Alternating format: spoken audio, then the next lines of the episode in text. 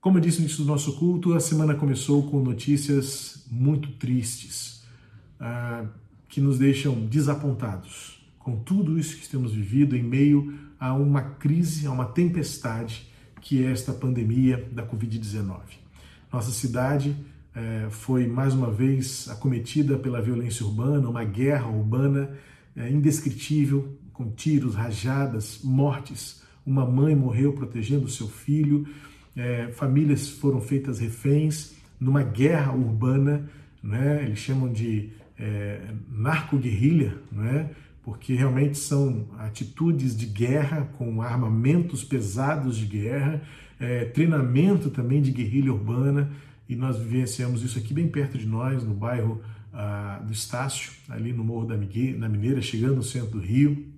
Isso foi muito triste para todos nós, ver ah, a que ponto nós estamos vivendo de medo, de temor, de pavor e de dor, não é? por conta de mortes que acontecem. E, em meio a isso também, se consolidou a crise política no nosso Estado, como a gente já vinha acompanhando, né? e na sexta-feira o nosso governador foi afastado é, pelo Supremo, Tribunal de Justiça, Superior Tribunal de Justiça é, do, do governo do Estado, e nós estamos vivendo aí um momento de indefinições.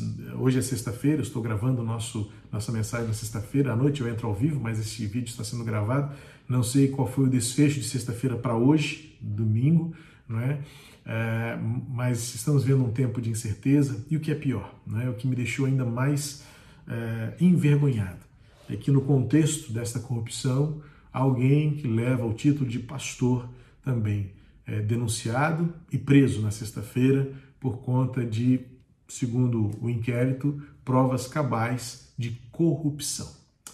Meus irmãos, vivemos dias muito, muito difíceis, onde todo tipo de desordem, de, de, de caos se estabeleceu no meio da nossa sociedade e a gente não sabe sequer para que direção olhar. E já há muito tempo, né, essa expressão evangélico é uma expressão destruída, é, é, contaminada, eu diria até infiltrada, né, por equívocos, por contradições, por vergonha. É, já há muito tempo você, minha ovelha, tem ouvido dizer que eu não faço questão nenhuma, evito ao máximo usar a, a, a, a designação de evangélico né, quando eu me apresento. É, eu ainda digo que sou pastor, mas conforme vai indo, né, a figura do título está sendo cada vez mais associada a atitudes escusas, vergonhosas. E eu não posso me esquecer também de como a semana começou com algo também ainda mais grave, né? Uma pessoa que anteriormente era respeitada como pastora, missionária, uma referência na ação social, indiciada, acusada de ser a mandante de um crime terrível contra o seu esposo, também intitulado pastor. E aí, nesse contexto todo, vemos termos que para nós são muito caros, muito preciosos, como igreja, pastor, pastora, evangélico, líder de igreja, serem jogados na lama diante de uma sociedade que naturalmente já é tão crítica e que por natureza é inimiga do evangelho, ainda encontra combustível nas suas emoções, nos seus sentimentos, para colocar o dedo ainda mais profundamente nas feridas né, do que é ser cristão, do que é ser seguidor de Jesus hoje. E eu estava pensando muito sobre esta realidade para os nossos dias e me veio à mente uma fala, em conversa com colegas, pastores, é, me, me, deu um insight de, um, de uma reflexão para esta manhã. É, hoje nós ouvimos falar muito do mundo evangélico, né? músicas evangélicas, shows evangélicos, igreja evangélica, líderes evangélicos, bancada evangélica, e tudo isso não tem nada a ver com o evangelho. Lamentavelmente, quanto mais eu leio a Bíblia, mais eu procuro me afastar desses estereótipos, desses rótulos, desta forma e desta fórmula que alguns insistem em ser igreja neste mundo, porque existem muitos evangélicos que não têm nada de evangelho. Hoje, o que nós mais vemos na mídia, o que nós mais vemos de uma forma geral são pessoas que de ambos os lados, e aí eu quero colocar de forma muito franca, nos aspectos éticos, mas também nos aspectos da moralidade cristã, ou seja, tanto daquilo que se diz ser certo ou errado de um lado da história e da narrativa, quanto certo ou errado do outro lado da narrativa, tanto por um radicalismo como também por uma libertinagem travestida de evangelho, não tem nada a ver com as páginas da vida do Senhor Jesus aqui na terra, pelo que temos registrados nos seus três últimos anos de vida. Existem, existe uma realidade evangélica que nada tem a ver com o Evangelho de Jesus. Pastor preso por corrupção, pastora que deverá ser presa por ser indiciada e acusada de ter mandado matar e por isso matou, não existe diferença. Mandar matar ou matar, aos olhos de Deus, é exatamente a mesma atitude. Também tem contextos que vão além do nosso arraial evangélico, né? Essa semana eu fiquei assustado com um vídeo que também recebi de um padre amaldiçoando os fiéis da sua paróquia com a Covid-19, ou seja, desejando que aqueles fiéis fossem acometidos pela Covid-19 porque não vão às missas, porque são fracos na fé, porque são temerosos, porque são covardes. E aí então vemos fiéis né, ouvindo dos seus próprios líderes, pastores, porque não deixam de ser pastores, porque os fiéis entregam suas almas a este cuidado humano aqui na terra e são vilipendiadas, são ameaçadas, são abusadas emocional e espiritualmente. E aí a gente vê o nome de Deus sendo usado para justificar, para usar como escudo e desculpas para as mais absurdas atrocidades e incongruências daquilo que temos revelado nas páginas da Bíblia como sendo um padrão de ética, de moralidade e de espiritualidade. Eu tenho refletido muito com vocês em outras mensagens esse conceito da religiosidade de estrutura, né? A religiosidade da estética, da aparência, muitas vezes do vestuário, do linguajar, da liturgia. E, e que bom que quando nós lemos o Novo Testamento, vamos encontrar, ou vamos, na verdade, vamos procurar e não vamos encontrar uma fórmula, um jeito, é, uma metodologia. Acho que perfeitamente pela providência de Deus, Jesus não veio fundar uma igreja, ele veio estabelecer um, um conceito, um estilo de vida que configura a reunião dos seus uh, chamados, dos seus seguidores, que então ele chama isso de igreja. Então veja que igreja não tem a ver com estrutura, igreja não tem a ver com um templo, igreja não tem a ver com um tipo de liturgia, igreja é um jeito de viver. E quando olhamos para o jeito de viver, seja de um lado ou de outro desta história pandêmica que vivemos hoje, eu diria que também vemos uma pandemia espiritual, uma pandemia moral, uma pandemia não só é, é, física, né, de saúde, mas em todos os âmbitos da enfermidade da alma, a gente percebe que nós ainda não entendemos o que é ser e viver o Evangelho de Jesus. Este é um pequeno retrato do mundo em que vivemos em que o rótulo de evangélico está colado às mais vergonhosas contradições. Quando alguém diz eu sou evangélico, eu confesso que eu já coloco alguns pés atrás, de medo, de dúvida sobre o que vem depois. Porque dizer-se evangélico hoje em dia, infelizmente, diz muita pouco, diz muito pouca coisa, se é que diz alguma coisa, para não dizer que não diz nada. Porque evidentemente títulos, rótulos, referências é, siglas antes do nome próprio não dizem absolutamente de que lado nós estamos, porque nem sempre nós estamos aos pés da cruz. Enquanto ainda insistimos em guerrear uns com os outros para saber de que lado nós estamos, no dia que nós nos ajoelharmos diante da cruz de Jesus, então nós viveremos o que é de fato seguir a Jesus em realidade. O texto que vamos ler nesta manhã é o texto de Mateus, capítulo 25, é, em que Jesus, no versículo 31 a 46, ele vai anunciar o julgamento de Deus. Essa expressão que nós vamos encontrar aqui em Mateus 25, nos versos 31 a 46, é, traz-nos uma referência também encontrada em dois outros momentos. em Lucas 13 e em Mateus 7. Eu prefiro Mateus 25 porque daqui a algumas semanas eu vou chegar em Mateus 7. Estamos às quartas-feiras estudando o Sermão da Montanha. Então, eu preferi não ir ao, ao capítulo 7 de Mateus, bem como no capítulo 13 de Lucas, porque é a mesma referência. Né?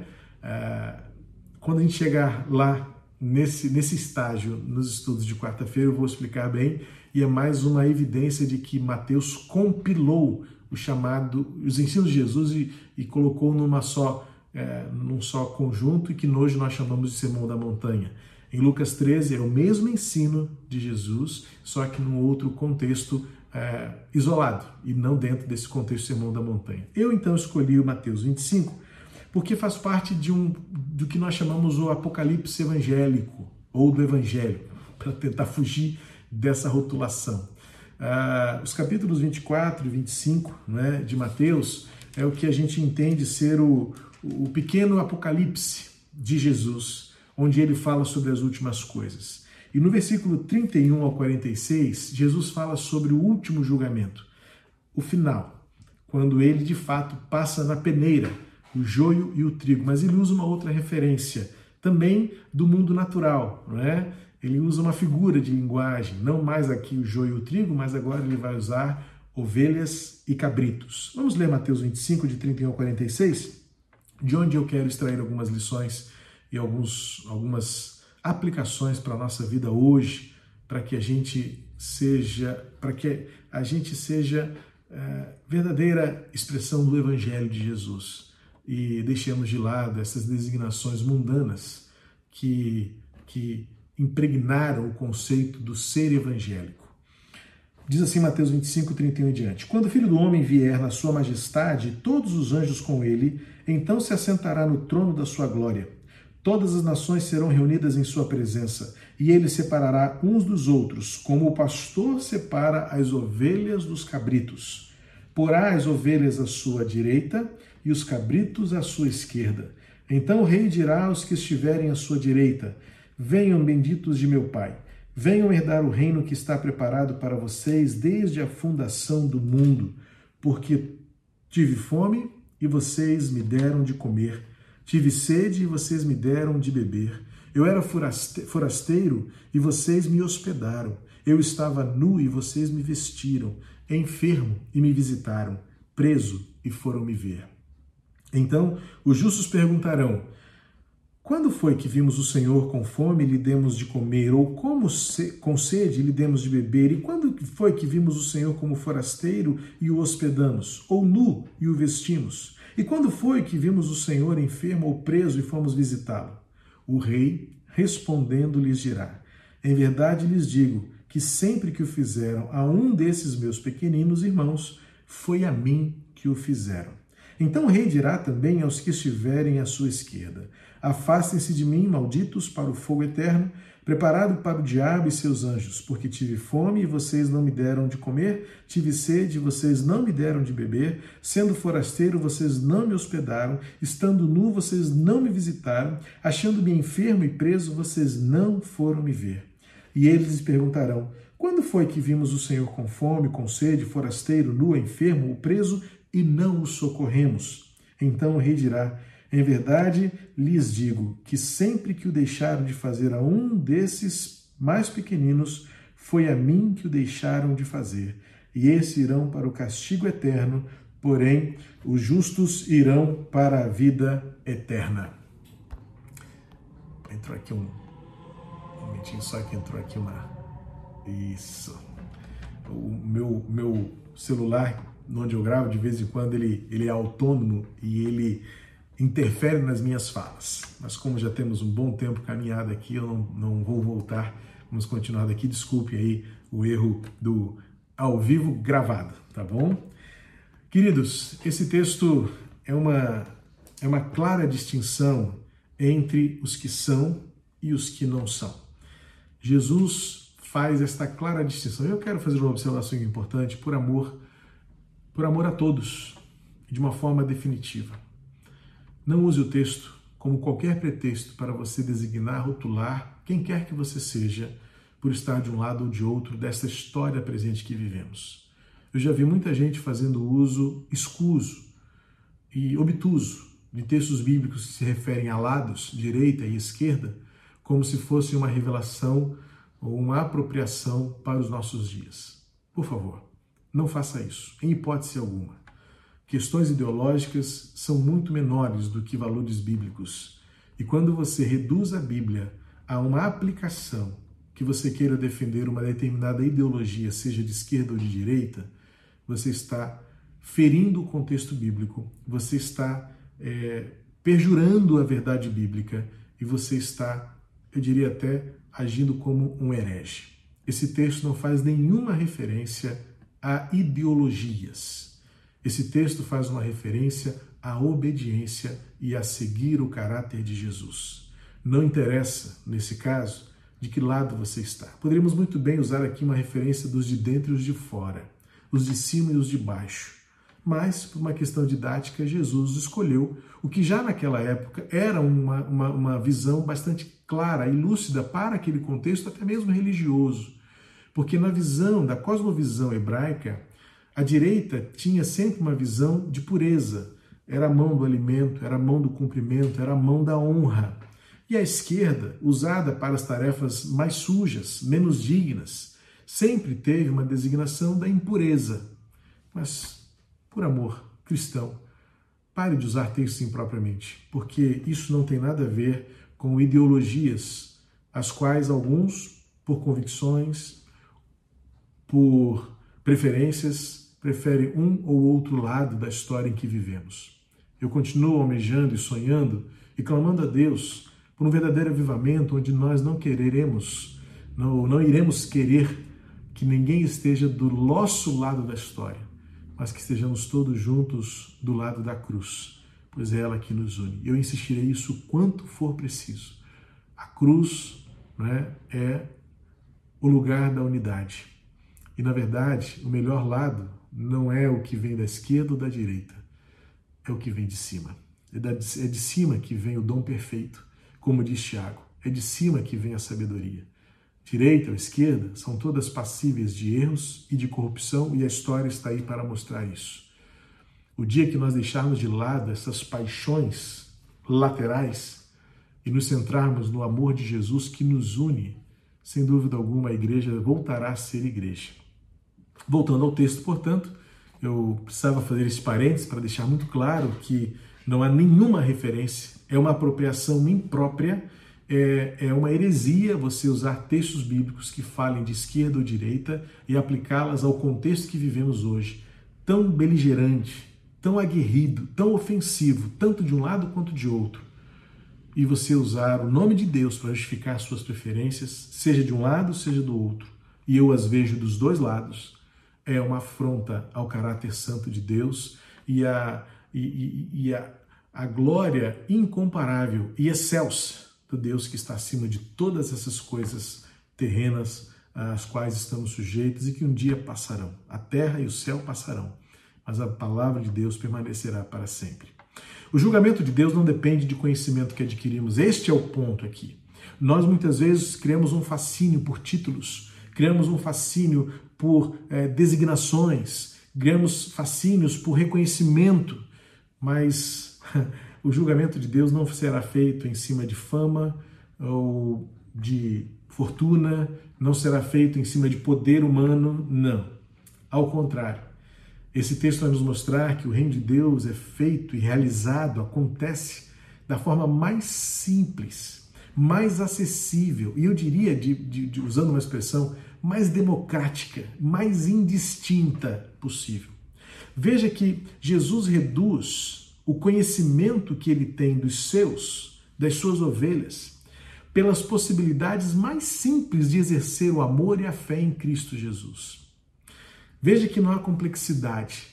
É maravilhoso perceber que Jesus trouxe para o cotidiano o acolher, o dar de comer, dar de beber, vestir, abraçar, cuidar, aliviar a ferida, receber e hospedar, visitar o preso, e Jesus usa a expressão dos menores. Ou seja, o evangelho, ele é a expressão que todo e qualquer seguidor de Jesus não depende do quanto tem, não depende do quanto conhece, de quantos títulos reuniu, de quanta riqueza acumulou, de quanta fama possa ter, de que posição ocupa neste mundo.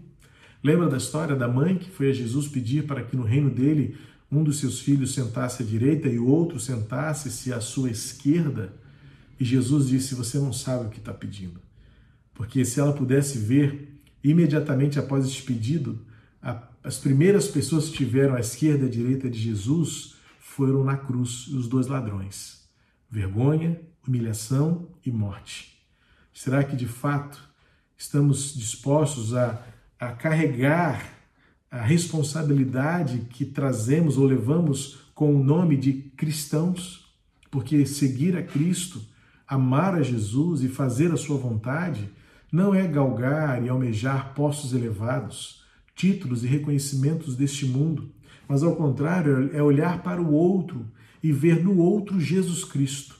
Eu me lembro que no final do ano passado, quando nós planejávamos a nossa ceia de Natal ali no Jardim do Meia, esse texto foi um, um, grande mote para todos nós, foi a, a mola propulsora, porque nós ajustamos a nossa vaidade, nosso orgulho religioso em achar que nós estávamos indo ali como Jesus, para mostrar àquelas pessoas o amor do Pai, quando na verdade nós íamos ali para olhar para elas como Jesus. Porque é olhando para elas, é olhando para o menor, olhando para o esquecido, olhando para o sofrido, olhando para o abandonado, olhando para o injustiçado, é que nós estamos olhando para Jesus. Então, a gente vê claramente aqui essa diferença que Jesus faz entre ovelhas e cabritos, cabritos ou na sua versão talvez a expressão bodes, né, para distinguir bem a realidade dos que são e dos que não são.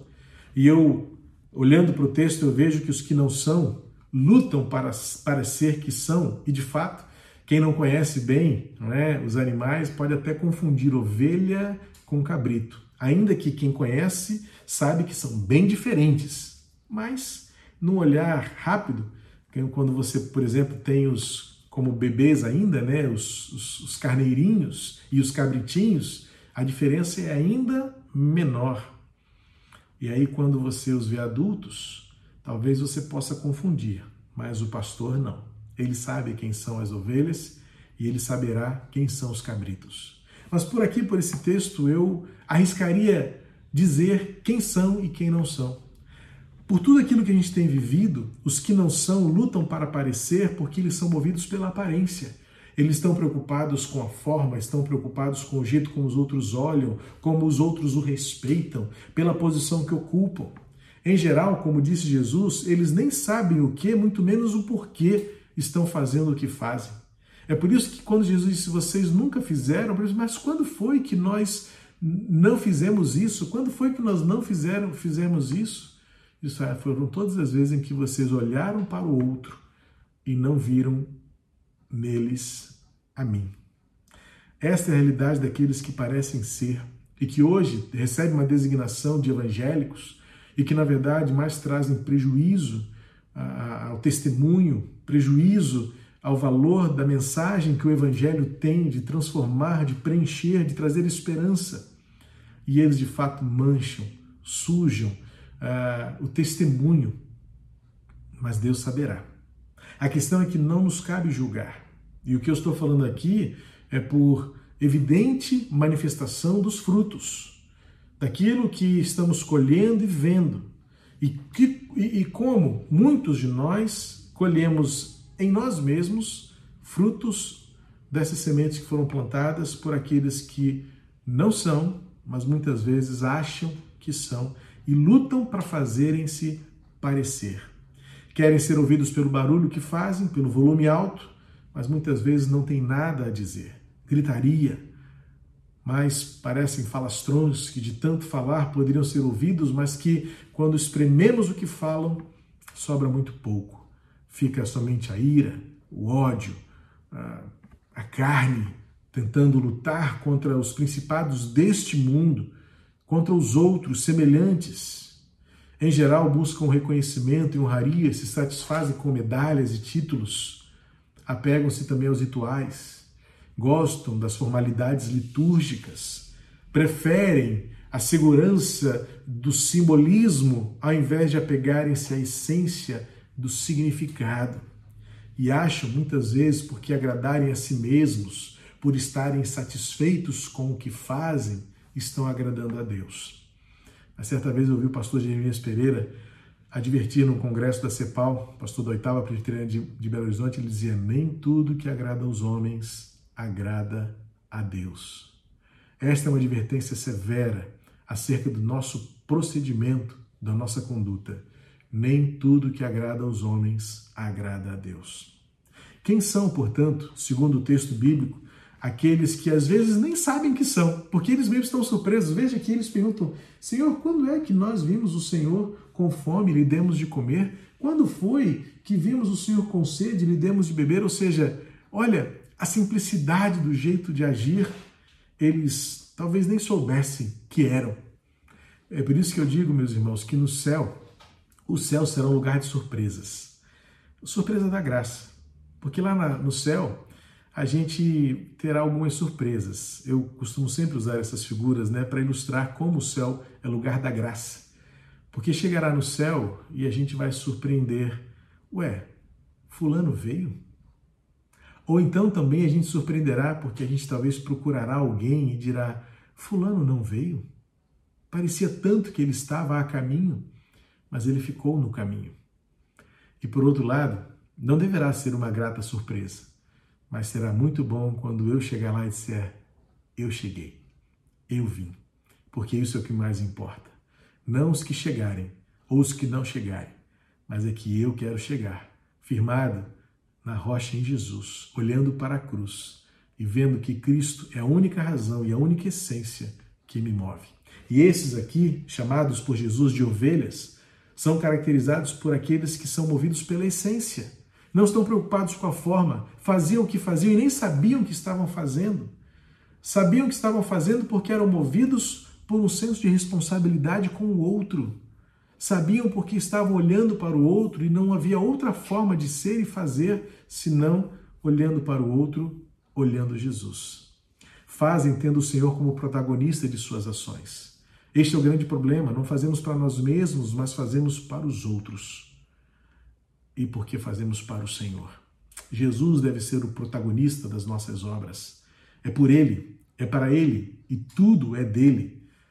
São submissos, ovelhas são submissas. Ovelhas ouvem o pastor, obedecem o pastor. Não estão preocupados com o que os outros vão ver, não estão preocupados com o que os outros vão achar, mas têm na essência o temor, porque sabem que Ele vê e importa que Ele veja. Se ninguém ver, não interessa. Se ninguém vir, não interessa. Importa que ele veja, importa que ele saiba. Ovelhas estão libertas de uma religiosidade de desempenho. Portanto, que Deus nos livre de sermos contados entre cabritos, mas que Deus nos forme um rebanho de ovelhas que honrem o nome do Senhor e que levem a sério o Evangelho antes de tudo e acima de todas as coisas. Pai querido, obrigado por esta palavra no nosso coração. Em nome de Jesus, completa esta verdade e lapida-nos pelo teu Espírito Santo. Em nome de Cristo. Amém.